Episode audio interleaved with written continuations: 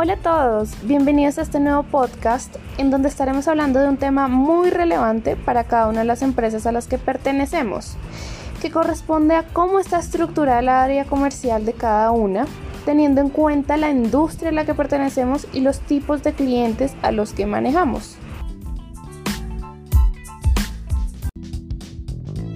Antes de empezar, me gustaría que me conocieran un poquito más.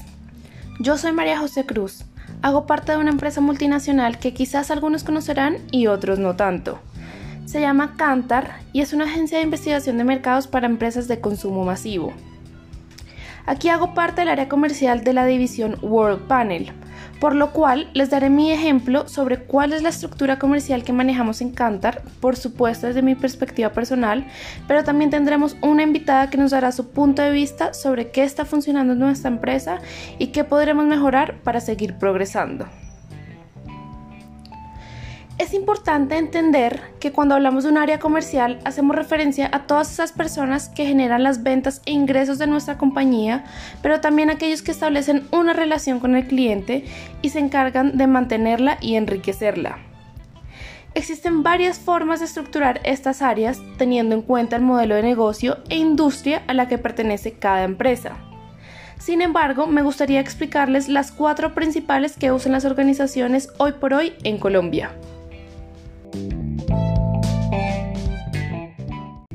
Principio podemos hablar de la división por zonas geográficas, que como bien lo dice su nombre, consiste en dividir las fuerzas de ventas por zonas para atribuirle a cada vendedor un espacio determinado. Este es un modelo usado principalmente por las empresas de consumo masivo, en donde el mercado a abarcar es extenso y que no requiere ningún tipo de especialización. Esto permite tener rutas establecidas para que la venta sea eficiente en cada cliente. En segundo lugar, tenemos la estructura comercial por productos. Esta organización tiene como base a sus productos o líneas de productos, pues generalmente las manejan empresas que tienen una variedad amplia de productos y requieren una mayor especialización por parte de sus vendedores a la hora de acercarse al cliente y cerrar la venta.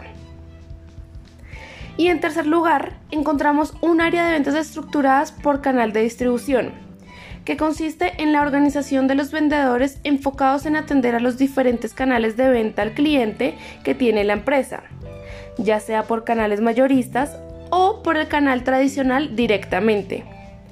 Esta estructura considero que tiene un nivel de especialización alto, pues incluso el lenguaje a usar debe ser diferenciado y acorde al nivel del cliente.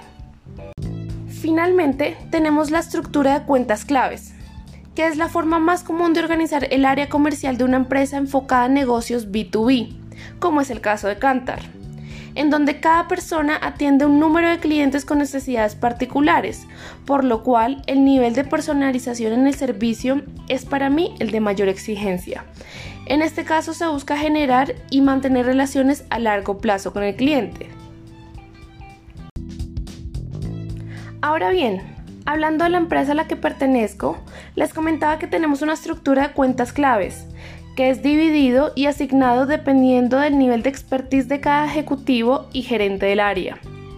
Los clientes con mayor inversión en estudios de mercados, como lo son Unilever, Team Foods, Colgate, Belcorp, entre otros, son manejados por ejecutivos de mayor experiencia y seniority debido no solo al tamaño del cliente, sino también por el nivel de exigencia de los estudios que cada uno de ellos solicita. Igualmente, cada cliente recibe un servicio totalmente personalizado, en la periodicidad que cada uno requiere, por supuesto. Es importante resaltar que este modelo de organización nos permite tener un mayor nivel de confianza, pues estamos en contacto regular con ellos con el fin de apoyar sus estrategias de negocio, lo cual nos hace también conocedores del mercado al que pertenece cada uno de nuestros clientes.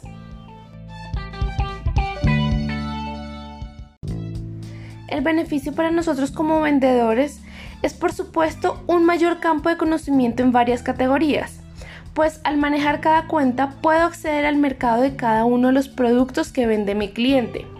Por ejemplo, con Belcorp, que maneja marcas como Essica, Saison y Level, no solo adquiero expertise del mercado de maquillaje, sino también incluso el de desodorantes, que también maneja productos por supuesto de estas marcas. Entonces puedo adquirir una visión completa del cliente para hacer mucho más accionable mi rol de consultora. Igualmente tenemos una división en el área comercial, pues hay un grupo que se encarga del mantenimiento de la cuenta y comisiona por cada venta que se haga a sus cuentas establecidas. Pero por otro lado está el equipo de New Business, que se encarga de la prospección de nuevos clientes específicamente, por lo cual el lenguaje para acercarse al cliente y el nivel de profundización en los análisis son muy diferentes. A mi punto de vista, este es y debe ser la forma de organización de nuestra área en Cantar entendiendo la sensibilidad de información que manejamos y que entregamos, pero sobre todo la que recibimos de nuestros clientes. Si trabajáramos por división de categorías o productos en el que cada ejecutivo tuviera asignado una categoría y este manejara varios clientes a su vez, como lo son Kimberly Clark, CMPC o papeles nacionales, que son competencia directa, podría tener un mayor expertise y conocimiento de que la categoría. Pero los conflictos de intereses no permitirían brindar la mejor oportunidad para cada uno. Sería una forma de trabajarlo, pero los clientes por supuesto no estarían totalmente cómodos con este servicio. Bueno, me gustaría invitar ahora a Verónica Rojas, que es mi compañera y colega en Cantar, para que nos cuente desde su punto de vista cómo esta estructura nos ayuda a mejorar el servicio y cómo podríamos cambiar para ser mejores y tener mayores ventas. Bienvenida, Verónica.